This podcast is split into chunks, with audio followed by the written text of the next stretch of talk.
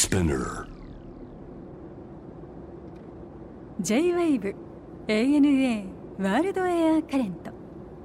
今回は2022年3月26日放送。ゲストはコラムニストで美食評論家の中村貴則さん。世界のベストレストラン50の日本評議員長を務める中村さんが今注目する美食の新鋭都市コロンビア・ボゴタのお話やタイの意外なミシュラン一つ星獲得店のお話など伺いました。お楽しみください。中村さんはまあ、はファッションカルチャー、はい。旅とかあとはなんかあのガストロノミーね、はい。あのテーマに執筆活動されてますが、はい。これはどういうきっかけでどれぐらいの時間やられてるんですか？はい、私は雑誌の編集もかれこれ30年やっておりまして、まあ、フリーランスになってから20年なんですけども、まあ、雑誌、主にライフスタイルなのでファッションやそれこそ旅でお酒とか食とかっていうのがまあ自分のテーマになっていて特にこの20年ぐらいは旅とお酒と食っていうのも、まあ、自分が好きなもんですからそちらにグッとシフトして国内はもちろんですけど、まあ、海外に取材することがえー非常に多くなりました。羨ましはいい。仕事だね。しかし お仕事という感覚ももちろんでしょうけれども、はい。おそらくたくさん美味しいものを召し上がってると思うんですが、はい大体こうファインダイニングってますか、まあ、いわゆるこうメゾンレストランみたいなものだけではなくて、はい。こうなんですかこう屋台だとか、はい。ローカルフードみたいなものもはい。求めてどんどん取材されると。はい、もうおっしゃる通りそうなんですよね。でたまたま僕は2013年から、あの世界ベストレストラン50というアワードの、まあ、審査、日本の審査委員長を任命されたので、まあ、仕事上はまあそういうファインダイニング行くこと多いんですけども、うん個人的にはこのローカルダイニングですか屋台がすごい好きで取材に行くとまあ両方行くっていう感じですかね。特にこうアジア東南アジアだったりね、はい。インドネシアもそうですけど、はい。こう夜市とか屋台とかって魅力ありますよね。屋台最高ですよね。特に僕はあのバンコクの屋台がすごい好きでですね、バンコク。バンコク楽しいですよね。タイの人たちって割とほらお家のキッチンつかない人も多いもんね。そうなんですよね、うん。でまたいろんなジャンルの屋台があったりするのでまあいろんなねあの民族人種の方がいたりして、うん。で僕がねあのすごい好きな屋台があってですね、あの女性がやってる屋台で J ファイっていう屋台があるんですよ。博士さんぜひ行ってもらいたいんですけど。これバンコク？バンコクにあってですねあの屋台の女王って呼ばれてる、まあ、おば様がやってる屋台で、ファイ・ジュンスタさんっていう72歳の女性が大鍋でオムレツ作るんですけどもすごく美味しくて。なんとあのミシュランで一つ星を取られて僕がやってるアジアのベストレストラン50で去年あのフィーメールシェフ賞を取った屋台の女性がいてですねすごいんですよ。すごいね。ミシュランでも屋台もちゃんとチェックしてんだ。そうなんですよ。いやすごいそのライブ感がすごくてですね。なんか屋台っていうかもう見た目鉄工所みたいな。それでジェイ・ファンスタさんあジュンスタさんっていう女性がもういわゆる鉄工所でこう眼鏡かけるじゃないですか。はいはい。でもう炎と煙がすごくてあそういうのかけてこう大鍋振るっていうそのライブ感も楽しくてまあそんなレストランもあったりしてですね。非常に楽しいですよね食の現場は。本当ね、まあ、アジアだけではなくてそしてもう普段は、えーヨーロッパなんかもたくさん行かれるとお伺いしましたけれども、はいはい。2007年にシャンパーニュ騎士団シュバリエを受勲されたっていうすごいことじゃないですか。あの自分、まあ、実はお酒がすごい好きでですね。レストランの取材の前はもうずっと世界中お酒の取材してたんですね、はい。それこそスコットランドにウイスキーの取材に行ったりとか、えー中南米にラムの取材に行ったりとか。その中で2000年になってから、あのまあ、自分はやっぱ泡のお酒特にシャンパーニュすごい好きで頻繁にシャンパーニュ地方に取材に行くようになって随分まあ記事を書かせていただいて、まあ、そんなことで何かまあそうシャンパーニュ委員会っていうのがあるんですけどもそこからあの騎士にならないかってご相談をいただいてですね、まあ、そういうご縁ですね。シュバリエっていうのはつまり騎士爵位ということね。そうですね、まあ英語だとナイトになるんでしょうかねああ素晴らしい、はい、そして2010年には続いてスペインのカバ振興協会よりこのカバのナイトもいただいてそうなんですよ。あのカバも美味しくて、うん、バルセロナに随分カバの取材も行かせていただいてカバ協会の人が、はい、うちの騎士もどうですかっていう あのご依頼いただいてそんなご縁で、はい、うん、カバの騎士もいただいたということです。カバっていうのは、まあ、いわゆるまあスパークリングワインスペインで製造されるスパークリングワインと思えばいいのかしら？はい。製法はシャンパーニュ製法と一緒で瓶内二次発酵で主にカタローニャ地方で作られているスパークリングワインを、まあ、カバというふうに呼んで。あの非常にクオリティも高くてですね。そうね。コストパフォーマンスもいいので。そうなんだよね、はい、あのシャンパンのやっぱ高いでも高いじゃないですか オスナだと。でそこそこのシャンパン飲むよりはカバのなんかこうクラスのいいハイクラスのものを飲んだ方がお得感はあるかもしれませんよね、かなりあると思いますよ。はい、ね、美味しいのたくさんあるので。こういうナイトのとかシュバリエをやられるっていうのはどんな活動があるんですか？はい。えーとまあ、僕はジャーナリストなので、まあ、はい、そういうプロダクトの魅力を、まあ、日本の人々にメディアを通して紹介するっていう、主にそういう活動ですね。ボゴタってどんな街なんですか？ボゴタはですね、えーまあ、コロンビアの首都で標高がまあ2600メートルぐらいあるちょっと高地なんですけど。2600メートルってかなりだね。そうですね。でも、うん、南米ではですねあの、はい、教育にすごい力を入れていてですね南米のアテネなんて言われたりもするんですけども、非常にこう文化度も高くて、うん、特に最近はファインダイニングのレストランすごくいいレストランが多いんですよ。なんかそういうイメージないじゃないですかあまり。まあ日本だとあんまり報道されてないのでどうしてもコロンビアっていうとなんかそういうこうちょっと怖いよね。怖いイメージがあるんですけど 実際行ってみるとそんなことはなくて特に僕となんか治安もだいぶ改善されてですね皆さんも普通に女性の方でも、えー、普通に街を歩いてショッピングとか食とかを楽しんでるようなそんな感じになってますね。とにかくこの美食の新鋭として呼ばれてるっていうことなんですけど、はい、これはつまり割とニューウェーブのレストランなんていうのがたくさんあるっていうことなんですか？おっしゃる通り今特に南米は世界的にこう食の、うん、なんていうんですかねニューワールドみたいな感じで注目されていて、はい、特に最近ペルーなんかねあの、ね、ペルー料理なんて人気じゃないですか。あのー、ロンドンでもねジャパニーズとペルーのフュージョンみたいなのがすごい人気のレストランがあったりするんだよね。はいまあ、日系の人も多いとかそういうのもあってですねあと、うん、まあ、注目されている理由は特にコロンビアなんかは食の多様性がすごくあるんですよね。はいあと民族の多様性もあったりして、まあ、いろんなジャンルの料理があるっていうのが一つ魅力だと思うんですよね。なるほどもともとそのまあ南米に根付いたルーツを持つ料理とそしてまあスペインだったりヨーロッパからの文化が入ってきてそれがこう一緒になってるってことでしょうか？そうですねあとは何といっても食材、うん、珍しい食材がすごいたくさんあるんですよ。そうなんだ、うん、だからそういう珍しい食材をファインダイニングに最近用いてですね、まあ、そういうフーディーの人が、いや今コロンビアって面白いよねっていう現象が起きてると。すごい。いや本当の話。ペルーペルーの料理ってちょっとなんかヨーロッパでも来てるんだよね。あと、ね、メキシコのさリゾートなんかやっぱりググッと力を持ってるから。そうですそうですだから今多分中南米だと当然今おっしゃったようにメキシコとかペルーとか、まあ、ブラジルなんか注目されてるんですけど、はい、でもね今もコロンビアが一番コロンビアが来るんだ面白いね。でここあのボゴタにあるレストランでお気に入りのお店があるとお伺いしましたが、はい、ボゴタはですね僕がやってるアワードのラテンアメリカベストレストラン50ってアワードも地域戦というか地域のランキングであって、はい、そこで今一番注目されてるのが、えー、ボゴタにあるレオという名前のレストランでこれ女性レオという名前のレストランでレオノール・エスピノッサさんという女性シェフなんですよ。でこの女性シェフのこのお店が非常に世界的に認知されていて、うん、去年ベルギーのアントワープで世界ベストレストラン50というのが開かれたんですね。まあ、自分もそこに行ったんですけども、はい、そこで世界46位にランクインしたというコロンビアで唯一なのかな。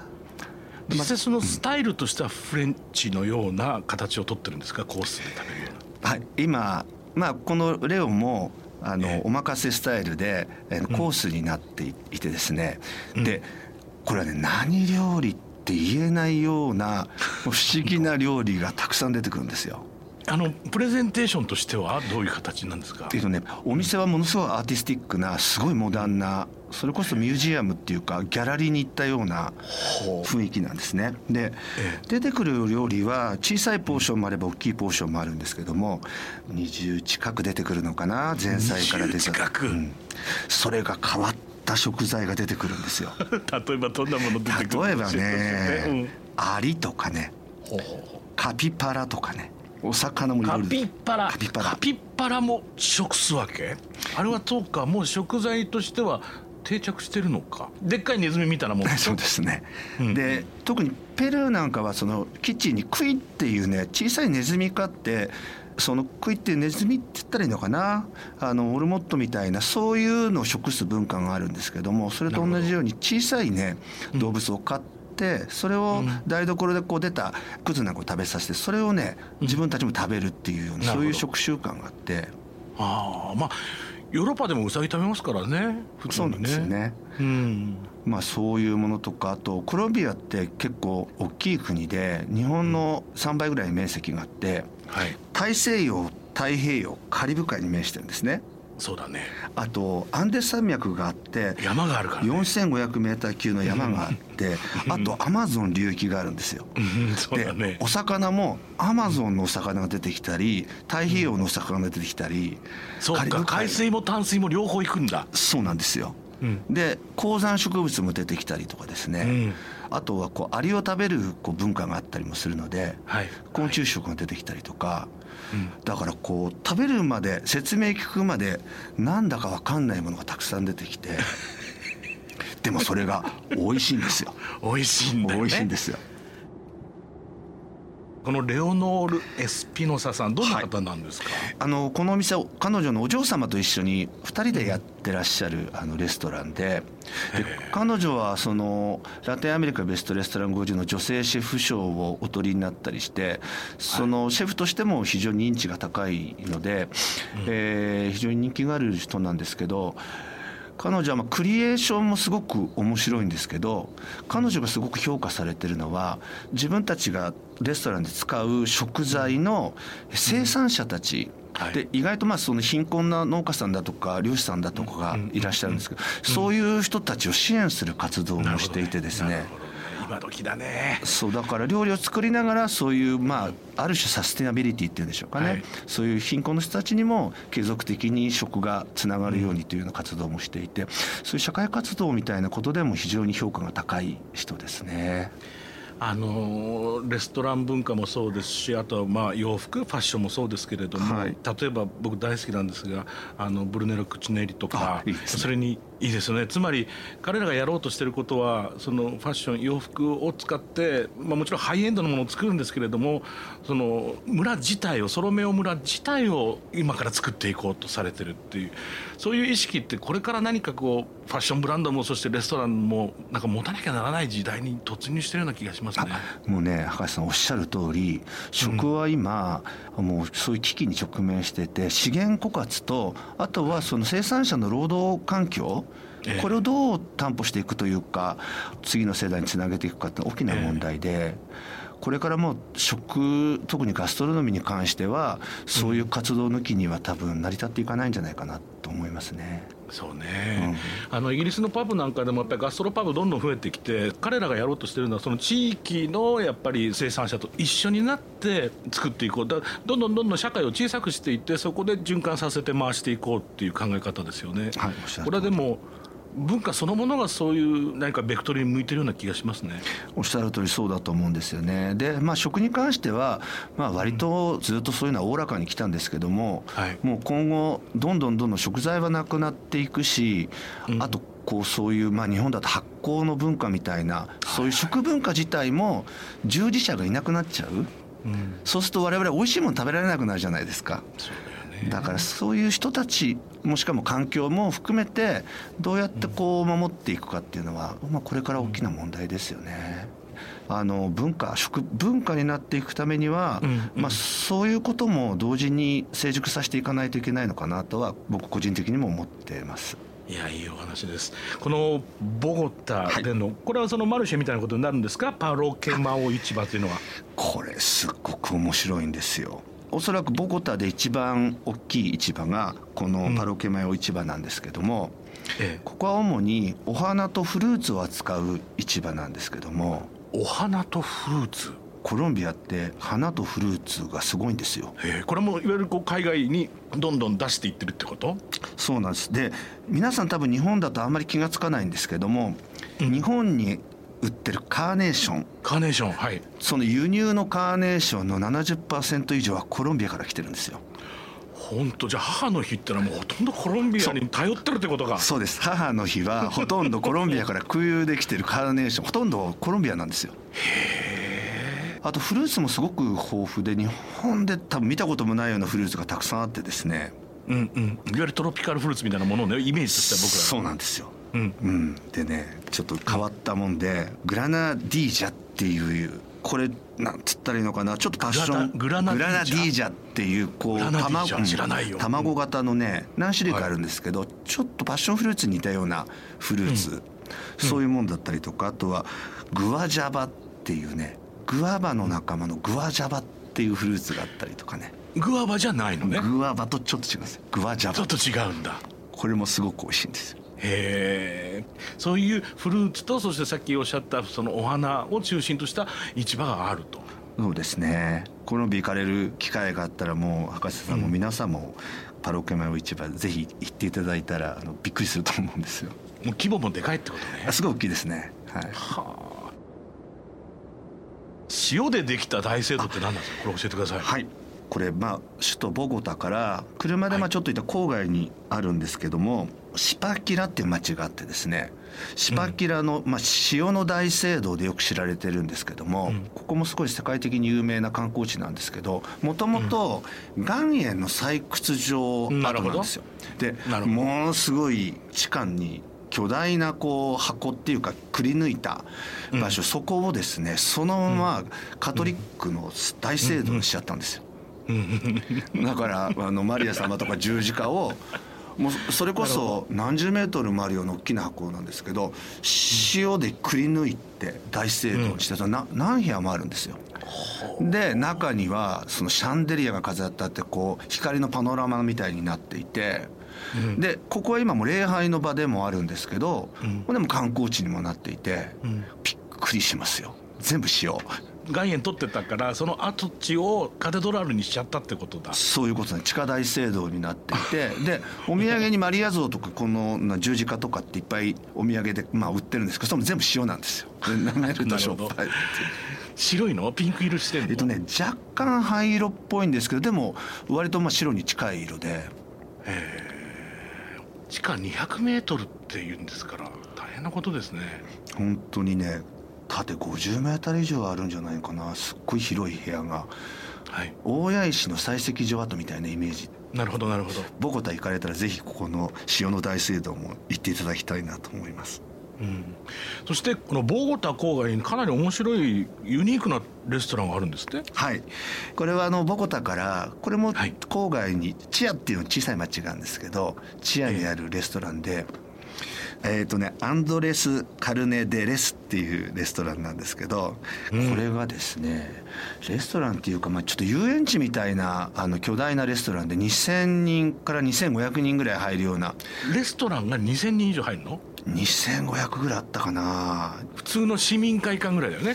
すごいんですよそれでね えっと全部巻き焼きなんですよでパッて見たら煙突が2 3 0本ぐらい立っててここなんだって言ったらここがレストランだって言ってて中で巻き焼きでまあお肉焼いたりしててあと何ですかねとにかく演出がすごく面白くて、もうはっきりとこう遊園地みたいになっていて子供から大人まで大人気なんですごい人がいっぱいいてですね、うん、あでメニューもこれ料理がまた美味しいんですよ。これでスタッフたちもいろんなコスチュームしてていろんな踊ったりパフォーマンスしたりいろんなことしてくれるんですよ。うん、えそれはそのクックしてるの人たちとは別にサーブする人たちがパフォームするってこと？そうなんですよ。でも歌歌ったり踊ったりそれこそ演奏しながらテーブルに来てサーブしてくれたりとか。これも最高にもうびっくりしました僕でそこでお肉食べるのね、まあお肉中心なんですけども、まあ、カルネデレスって言うだからカルネって肉だもんね。そうですね。基本は巻き焼きのお肉なんですけども、お肉またすごく美味しいんですけどあといろんな郷土料理コロンビアの郷土料理いろいろあるんですけど、郷土料理も出てきたりして。楽しそう。で安いんですよ。すごい安い、えー自分2500円ぐらいだったような気がするんだよな全部でディナーってこと、ディナーで。で楽しいんですよ。今まで行ったレストランの楽しさで言ったら世界一かなっていう感じがするん本ですけど。当？に気になるね。でそボーゴタからはちょっと遠いのね。ボゴタから車でうん1時間ぐらいかな。そんなぐらいだったと思うんですけど。中村さん釣りされるんですってね。もう大好きなんですよ。それ早く言ってもらうと困りますよね どどんな釣りされるんですか？普段まあ自分一番好きなのは渓流の岩岩ナヤマメのトラウト系がお。自分が一番好きなんですけど。フライでですか？フライルアー餌釣り、はい。え何でもやります。あそうなんだ。大変だね。あれあの世界にはまるとなかなか戻ってこれないって。そうなんですよ。で、まあ、ただまあ海外もいろいろ取材に行ったりするのでそのついでに釣りをするっていうのが、まあ、旅の あの密かな楽しみなんですけど。いやちょっといつか一緒に行こうよ。僕も必ず旅に行くと一日は釣りにしますからね。ねえ見てますよ。これこれこれさニュージーランド、はい。ホワイトアイランドっていうところで？自分の弟がですね1個下の弟がニュージーランドに住んでるんですよ30年以上。うん。それで弟は、まあ、会社経営してるんですけど会社に釣り部を作ってですね、うんでそのスタッフを連れてニュージーランド中釣りに行くんですよ。いいね。で自分はそれに年に1回ぐらい便乗してですね、はい。彼らと一緒に釣りに行くんですけど、あの湖川海やるんですけど海がすっごいダイナミックで GT とかですか？キングフィッシュなんですよ。キングフィッシュ。マサですね。平正、マサ。はい、うん。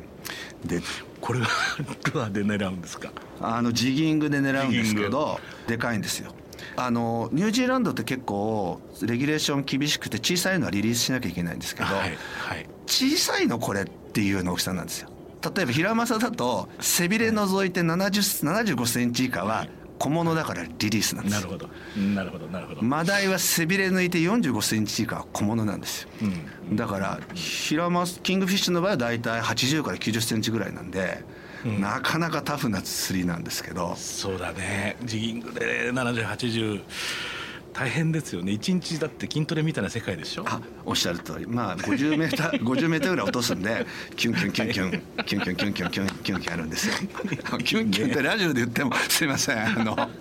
からないごめんなさいねいいですね。そしてもちろんだから旅すれば釣りもしますから。そのフィッシングのカルチャーとそのレストランのカルチャー食文化みたいなものをこう、ね、うまくこうまとめていけたら楽しいでしょうね。あの自分やってみたい企画っていうのがずっとあってですね、うん。これ、まあ、テレビでも YouTube でも何でもいいんですけどあの fish stomach っていう企画を将来やりたいなと思って、フィッシャーのストマックいいね。つ F1 です。はい。釣って食べるで意外とのシェフの人って釣り好きが多いんですよ。でシェフと一緒に釣りに行って釣ったのをシェフに最高の味に料理してもらうっていう企画できないかなと思って、素晴らしいよね。うん、あのその夜ねそこでね。食べる分だけキープしてそれはとことん美味しく食べる、うん。うん。で食べないものはリリースあもちろんもちろんその資源保護なんで必要以上なものはリリースですよ。でも食べる分だけ。食べて成仏していただいてそれをやっぱり食べないとねそこの魚の何に価値があるんだっていうのもわからないのでそしてそれを報道するっていう企画を、博士さんを一緒に行っていただいてですね。いいね。それなんかちょっと今度一回ミーティングやりましょうね。おねぜひお願いします。ぜひ。今日も楽しいお話たくさんありがとうございいました。やいや最後にこれはいつもゲストの方に伺ってるんですが、中村さんにとって旅って一体何ですか？想像力の栄養って僕は思ってます。素晴らしいね。なんかね美味しいものって僕は2種類あると思っていて日頃食べ慣れた美味しい味ってあるじゃないですか。まあご飯と味噌汁でもいいですよ。ででもも節かけるだけでもいいわな。はい。あとは食べたこともないものの美味しさってあるじゃないですか。experience ね。うん。でやっぱり人はね多分食べたことないもの食べたいって欲望があると思うんですけどもその非日常の美味しさってある種その五感っていうか味覚の栄養になってると思うんですよね。うんそうねでそれと同じように、まあ、想像力っていうのも多分日常からインスピレーションを得ることって結構あるとは思うんですけど、そうじゃなくて非日常からインスピレーションを得るもの、まあ、それこそあの見たこともないものとか出会ったこともないものとか触れたこともないものってこれ旅だと思うんですけども、その非日常がやっぱり想像力のある種のレシピになってる。うん。あの自分はそうなのでだから自分にとっては、まあ、旅こそが想像力の栄養じゃないかなっていうふうに思います。ありがとうございました。ANA World Air Current.